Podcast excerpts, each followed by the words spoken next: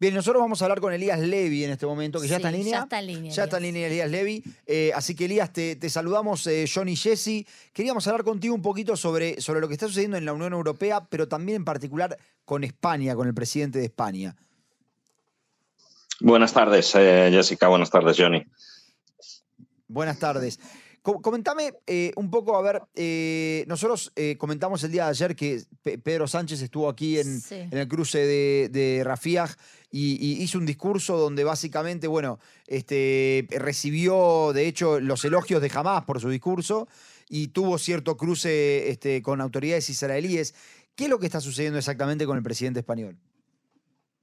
Bueno, yo lo que creo que está sucediendo no es otra cosa que la política interna española se está colando en lo que es la, diplomacia española, en definitiva. Y que cuando Pedro Sánchez eh, el viernes estuvo en el paso de Rafah, cuando en Israel todas las cámaras estaban apuntando al horizonte de, del paso con Gaza para ver si venían los rehenes, no sé si os acordáis de ese momento tan, tan tenso de si salían, de si no salían, resulta que el presidente español y el, el primer ministro belga se colocan delante de las cámaras, las cámaras no entienden que hacen esas dos personas, algunas cámaras, incluso algunos periodistas ni sabían quiénes eran, y, claro, todo eso ha causado esa sensación en Israel. Pero más allá de eso, eh, yo creo que el discurso que Pedro Sánchez dio allá, en el cual eh, pues acusó a Israel de, matanzas indiscriminadas en Gaza, en la cual eh, dijo que España podría salirse de la política europea y reconocer al Estado de Palestina de forma independiente y fuera de lo que es la política común europea, responde más a intereses personales de él. No me atrevería a decir de España, porque en España eh, hay dos Españas, diríamos, ¿no? La parte, una parte que se identifica mucho con Israel, que es más la parte de derecha, y una parte de izquierda, que, en definitiva es la que representa a Sánchez. Y creo que ese, enfrentamiento, él acaba de formar gobierno, acaba de tener, de formar gobierno con una coalición de izquierdas en la cual pues hay partidos independentistas de Cataluña, del País Vasco, eh, está por supuesto el, bloque de izquierda radical eh, que representa eh, Sumar, Izquierda Unida, todo tipo de partidos, Podemos, por ejemplo, y yo creo que ese discurso de Rafa estaba destinado a ese público, eh, él estaba hablando directamente a sus socios coalicionarios, quizás por algún compromiso electoral que haya adquirido, porque está el, apéndice de, eh, del reconocimiento de Palestina como Estado, está dentro del acuerdo de coalición por exigencia de, esos bloques.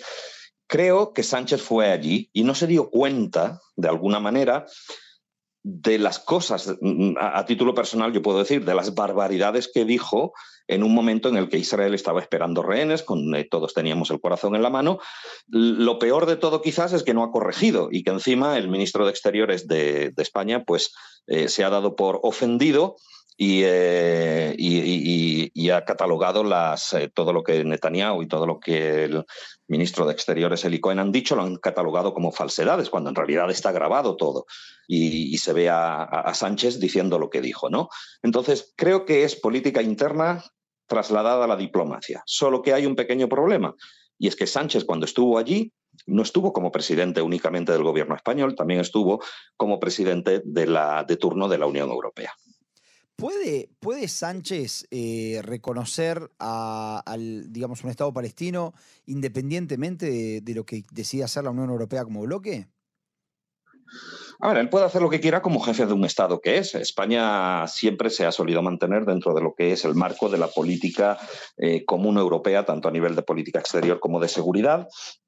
Puede hacerlo, desde luego que puede hacerlo, pero sería una ruptura bastante grande dentro del seno de la Unión Europea, que ya de por sí eh, está sufriendo bastante. La, cohesión de la Unión Europea en los últimos 10-15 años se ha diluido eh, y, que uno de los países más grandes de la Unión Europea, como es España, decida salirse del marco de política común, por supuesto que tiene un precio a nivel interno dentro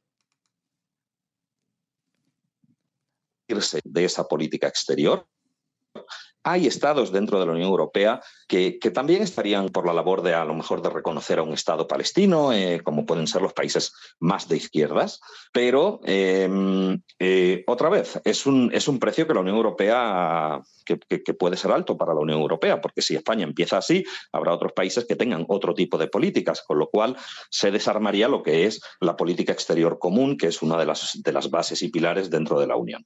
¿La Unión Europea está considerando reconocer a, Palestina como Estado? ¿Nos podrías contar eh, de, dónde sale exactamente esta, este dicho de si ellos no lo hacen, lo voy a hacer yo? A ver, dentro de la Unión Europea hay un debate desde hace años, como también lo ha habido en Israel y como también lo ha habido dentro de muchas sociedades, de si Israel, si se debe reconocer el Estado de Palestina o no reconocer el Estado de Palestina. No es algo nuevo, no es algo que, eh, venga eh, hace ya eh, casi 25 años, cuando terminó el, los cinco años del proceso de Oslo, del proceso inicial de Oslo, allá por 1998-99. También en Israel tuvimos ese debate de si, bueno, el objetivo era llegar a un Estado palestino. No se ha alcanzado la paz, no hay Estado palestino. Pero dentro de Europa, a lo largo de todos los conflictos, hay sociedades, hay grupos políticos dentro de, más mayores en unas sociedades que en otras que abogan por el reconocimiento del Estado de Palestina para eh, mm, cerrar esa fórmula de cara al futuro, aunque no sea una cosa, eh, una cosa eh, práctica en este momento, pero desde luego cerrar la fórmula para que esa fórmula no pueda moverse. Yo no le doy mayor importancia a lo de la creación del Estado palestino porque está dentro también de lo que es el objetivo de un futuro proceso de paz o dentro de las dentro de las cláusulas de un futuro acuerdo de paz que pudiera llegar entre israelíes y palestinos. El asunto es cuándo y cómo. Mm, está claro que dentro de una guerra en la cual están los soldados están dentro de, dentro de Gaza, en la cual nos enfrentamos a un movimiento terrorista como Hamas, que cometió una de la, la peor masacre del pueblo judío desde el Holocausto, eh, Israel está en un estado sensible como para aceptar esas presunciones que vienen desde Occidente y, por supuesto, desde un país como España, en la cual durante el último mes y medio eh, hay una propagación del antisemitismo, en el cual ha habido ministros dentro del gobierno del propio Sánchez que, que han calificado de genocidio lo que Israel está haciendo en Gaza, que eh, han llamado a llevar a, la Corte Penal Internacional al primer ministro Netanyahu, con lo cual Sánchez no creo que sea precisamente la persona que pueda ir con ese tipo de valoraciones morales o políticas en este momento a Israel. Mm, ¿Que es debate dentro de la Unión Europea? Por supuesto que es un debate. También hemos visto dentro de la Unión Europea hace un mes una votación condenando la, condenando la, la, masacre de Hamas, en la cual 500 eurodiputados votaron a favor de la condena de Hamas y hubo 20-21 que votaron en contra y si no me equivoco todos eran españoles o la gran mayoría eran españoles y en, definitiva eran parte del gobierno de Sánchez, con lo cual estamos hablando de un caso bastante extremo dentro de la Unión Europea con el aditivo de que España es en este momento el presidente de turno de la Unión Europea y aunque parezca que habla en nombre de toda la Unión Europea en la cuestión de Israel eh, contra Hamas, no es el caso. Hay divergencias de opiniones dentro de la Unión Europea. Hemos visto las, las, opiniones de Francia, las opiniones de Alemania, de Italia, que difieren mucho de las de Sánchez. Elías, una última pregunta en dos minutitos. ¿Pensás que este tipo de reconocimiento por parte de la Unión Europea podría llegar a traer algún tipo de solución a la guerra?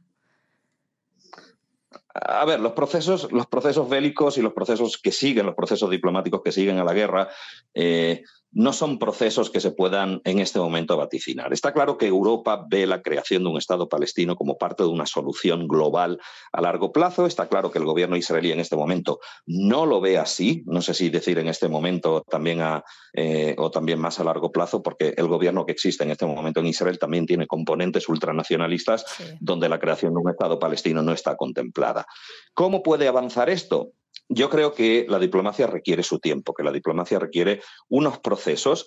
En este momento Israel está en la fase de guerra y la apertura de un frente diplomático que dé lugar a un proceso que conduzca a un Estado palestino, yo por, por lo menos lo veo lejísimos, no lejos, sino lejísimo. Es cierto que en Barcelona se está celebrando hoy un foro por el, el octavo foro del Mediterráneo, en la cual están los países árabes, que Israel no ha acudido a él por temor a un linchamiento diplomático, precisamente, algo que probablemente haya ofendido a los españoles, al gobierno español, y que en ese foro sí se está planteando la necesidad de acelerar un proceso de paz. Creo que primero hay que terminar la guerra y después hablar de procesos diplomáticos. Esa es, esa es mi opinión en, este sentido. Creo que es demasiado pronto para hablar y prematuro para hablar de un Estado palestino cuando Israel tiene a 200.000 o 300.000 soldados en la zona de la frontera dentro de Gaza y fuera de Gaza. Clarísimo. Bueno, Elías, te agradecemos mucho. Muchas gracias por estar esta tarde con nosotros. Siempre muy claro el panorama que pintas. Gracias a vosotros. chao, chao. chao.